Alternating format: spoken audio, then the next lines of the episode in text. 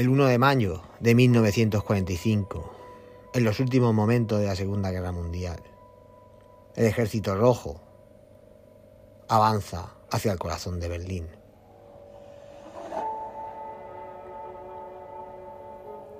Paralelamente, las fuerzas estadounidenses y británicas iniciaban el enorme trabajo de procesar a los miles de prisioneros alemanes capturados en la batalla de Nuremberg.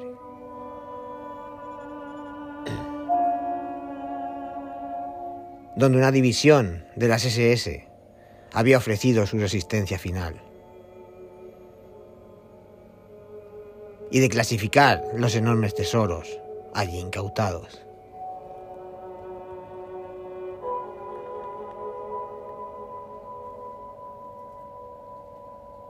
Aquel día, el gran almirante de la Marina alemana, Karl Donitz, transmitió un mensaje de radio al debilitado Reich, en el que comunicaba que Adolf Hitler había fallecido y que había muerto heroicamente liderando a sus hombres en la lucha contra las tropas soviéticas. Donitz afirmó que Hitler lo había designado como su sucesor en su testamento final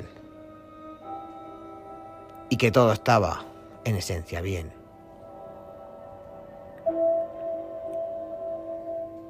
Los asuntos seguirían su curso normal con el gobierno alemán, temporalmente establecido en Flensburg. Día a día después, Donitz estaba bajo custodia diada, al igual que muchos otros líderes nazis.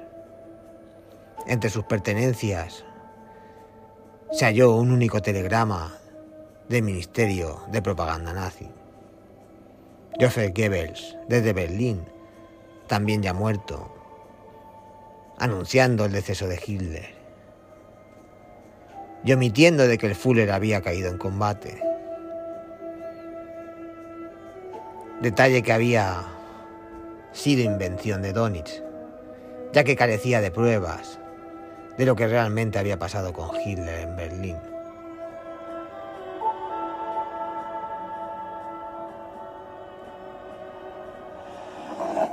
Pocos días, la guerra había concluido. El tercer Reich había dejado de existir. Pero el hecho de que no se encontrara el cuerpo de Hitler inquietó a los aliados occidentales. Se esperaba que Hitler no desapareciera misteriosamente en la historia. Se suponía que debía ser juzgado o morir dejando un cadáver para su confirmación. Y es así como nace el mito acerca de la supervivencia de Hitler. Numerosas teorías conspirativas sobre su muerte, que aún perduran incluso, fueron avivadas en la publicación en 2015 de documentos secretos de la FBI, que contenían informes de que Hitler había huido de Alemania en un submarino y que se había refugiado en Argentina. El mito, al parecer, sigue vigente.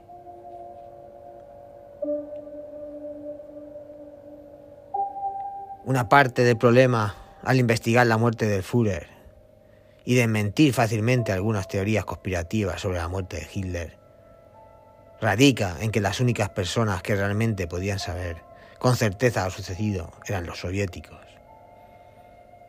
quienes no estaban dispuestos a compartir información o ser sinceros con los aliados, que se convirtieron en sus adversarios en la Guerra Fría.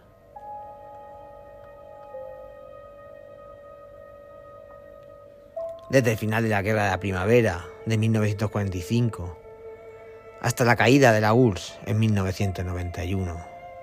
Las autoridades soviéticas emitieron tantas declaraciones contradictorias y autoenvaileantes sobre la muerte de Hitler que algunas debieron ser desinformación intencionada.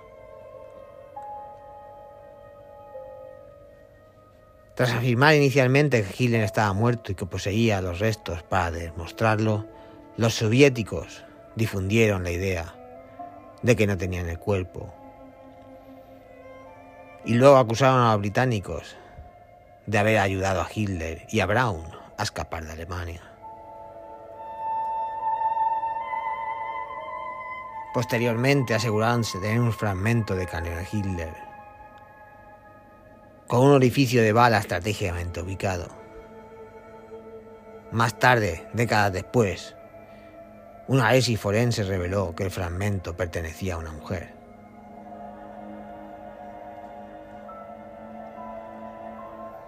A pesar de tal desinformación, los investigadores aliados intentaron descubrir la verdad, entrevistando a cualquier alemán que pudiera haber conocido lo ocurrido dentro del búnker de Hitler en los últimos días de la guerra.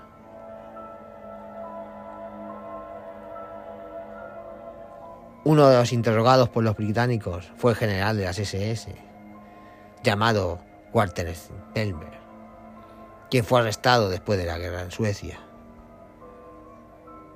Según él, Henry Himmler había envenenado a Hitler, siguiendo su consejo. Las ventajas de contar esta historia de traición a Hitler eran evidentes para su general de la Gestapo, que buscaba evitar el castigo, y dado que en realidad no había estado presente en muchas de las reuniones, afirmaba haber dirigido. Los aliados descartaron su relato.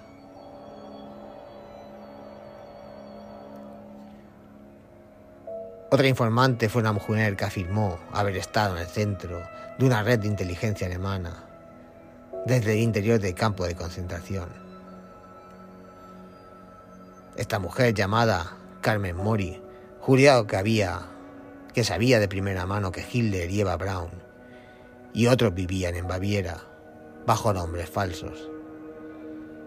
También amenazó con suicidarse si los británicos no le hacían concesiones respecto a su trato y la dejaban ir. Resulta que Mori enfrentaba un juicio por crímenes de guerra en ese momento, acusada de ser una espía de la Gestapo, donde su información llevó al asesinato de otras, de otras 60 mujeres. Se quitó la vida en 1947 después de ser condenada a la horca por los británicos.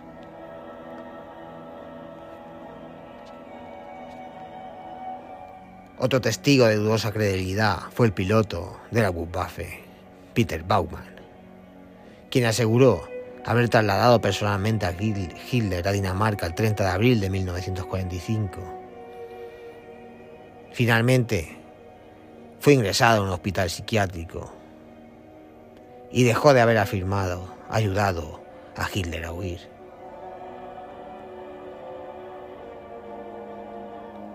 El informe británico sobre estos informantes, redactado por el historiador Hugh Trevor Rupert, concluyó que ninguno de ellos era fiable. Incluido el de Donich, escribiendo que la razón es impotente contra el obstinado amor por la ficción.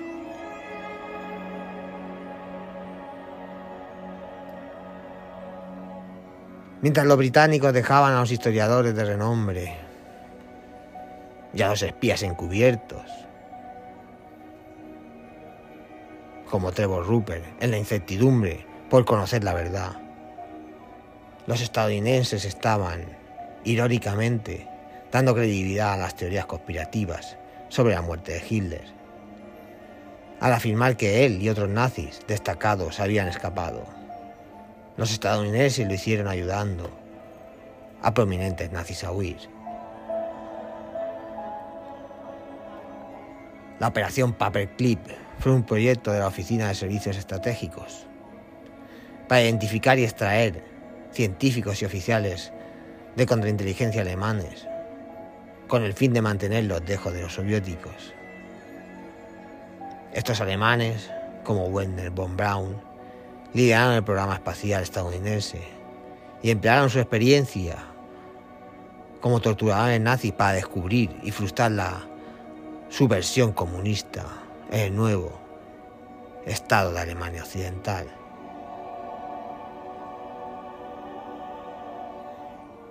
Es probable que los soviéticos estuvieran al tanto de todo esto. Lo que pudo haber motivado parte de su negativa a esclarecer los detalles que rodearon la muerte de Hitler. Para sus enemigos de la Guerra Fría.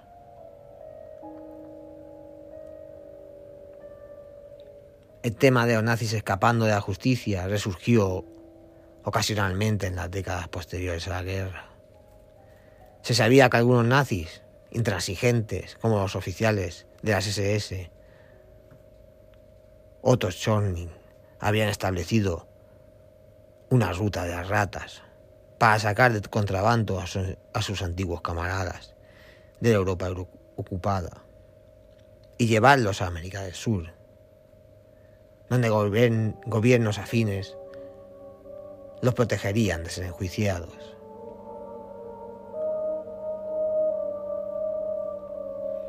Con personajes tan destacados como el líder de las SS, Adolf Eichmann, y el infame médico de campo de concentración, Josef Mengele, saliendo de Alemania de esta manera.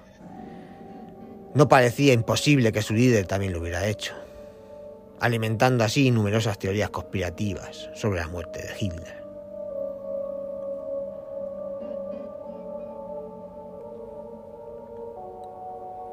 Durante su vida, Adolf Hitler se presentó ante multitudes y ofreció discursos innumerables ante innumerables personas.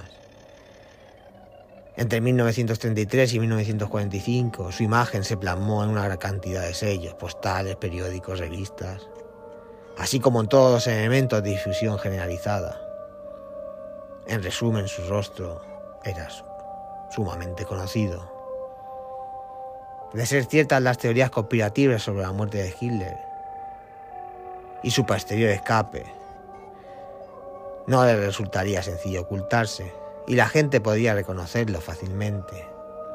Por eso cuando sugirieron informantes en todo el mundo, como un argentino residente en Los Ángeles en septiembre de 1945, quien aseguró haber visto a Hitler y su comitiva, instalándose en sus nuevas viviendas a los pies de los Andes, el FBI decidió investigar.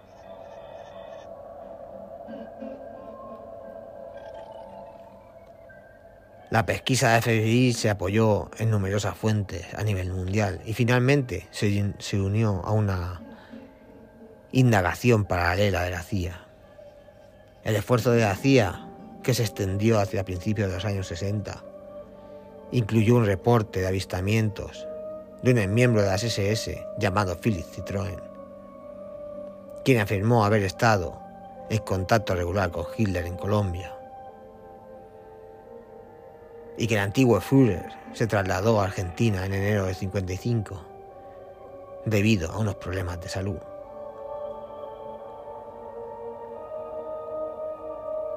El informe de la CIA sobre las afirmaciones de Citroën Incluso contenía una fotografía en el microfilm que supuestamente mostraba a Citroën junto a Hitler en Sudamérica.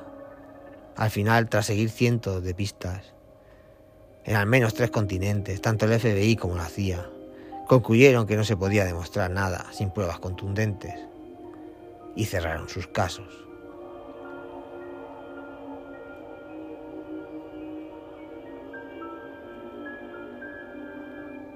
la búsqueda de la FBI, de la CIA, por el escurridizo Adolf Hitler.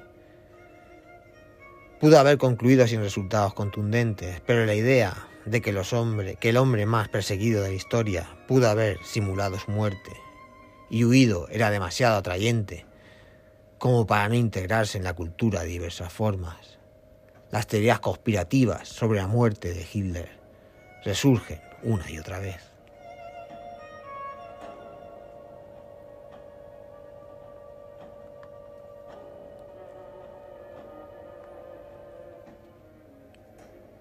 En un libro de 2011 de autores británicos, Simon y Gerard, titulado El escape de Adolf Hitler, pretendía ser un análisis basado en hechos, en una biografía de la familia de Hitler en la proguerra. Adolf y Eva y su hija Úrsula. El libro fue duramente criticado por los historiadores destacados. Quienes lo tildaron de basura al ser publicado.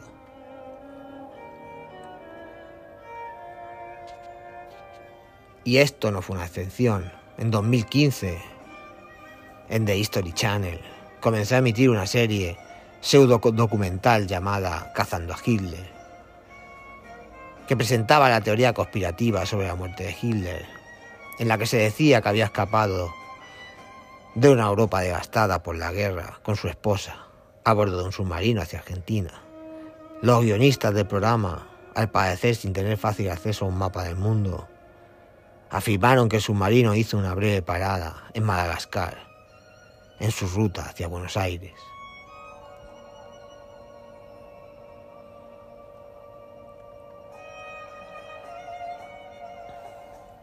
De forma extraña, todas las especulaciones cirquenses y las teorías conspirativas sobre la muerte de Hitler probablemente habrían complacido al propio hombre sin límites.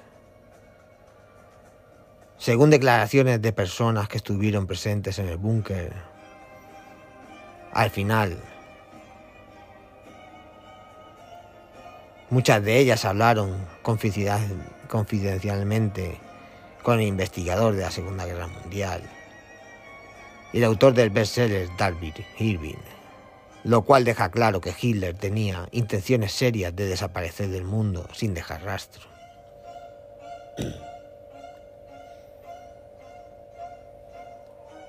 El ayudante de Hitler, el oficial de las SS, Otto Ganster, informó que se le ordenó conseguir varios litros de gasolina,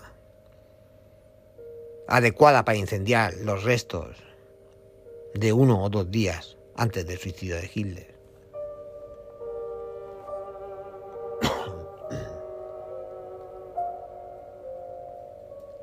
Además, parece que Hitler eligió el 30 de abril como fecha de su suicidio, porque era el último día en el que podía estar seguro de que todavía habría tiempo para quemarlo adecuadamente y dispersar las cenizas antes de que el ejército rojo tomara la Cancillería. Su preocupación parecía ser que nunca lo encontraran, ni a él, ni rastros para que pudieran servir a sus enemigos como trofeo.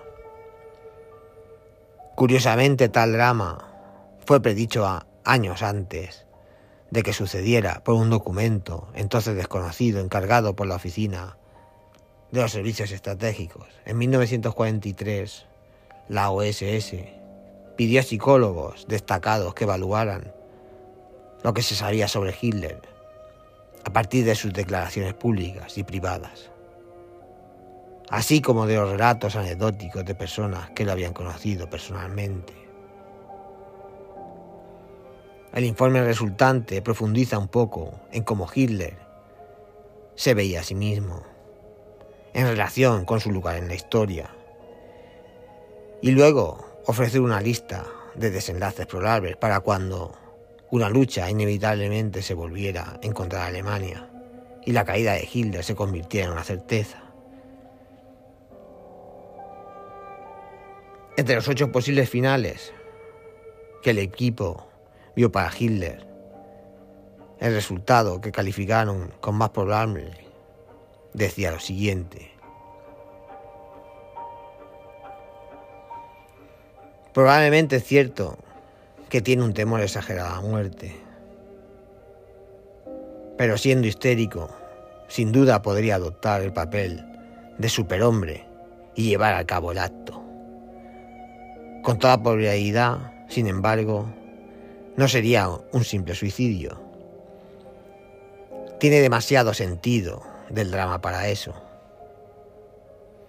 Y dado que la inmortalidad es uno de sus motivos dominantes, podemos imaginar que montaría la cena de su muerte de la manera más dramática y efectivamente que se pudiera concebir. Él sabe cómo unir a la gente Y si no pueden lograr ese vínculo en la vida, ciertamente hará todo lo posible para alcanzarlo en la muerte. En otras palabras, dado que el misterio de su muerte y desaparición sigue inspirando conversaciones más de 70 años después. Adolf Hitler no la habría querido de otra manera.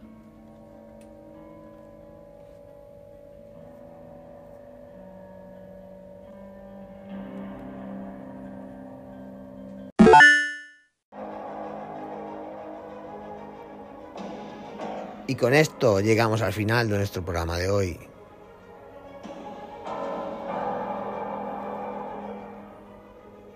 Recordamos nuestra vía de contacto uligeek.gmail.com y que nos podéis encontrar en todas las plataformas de podcast.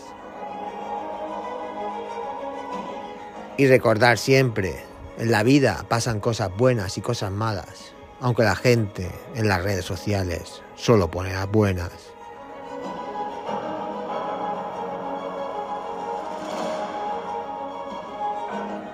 Hasta el próximo episodio.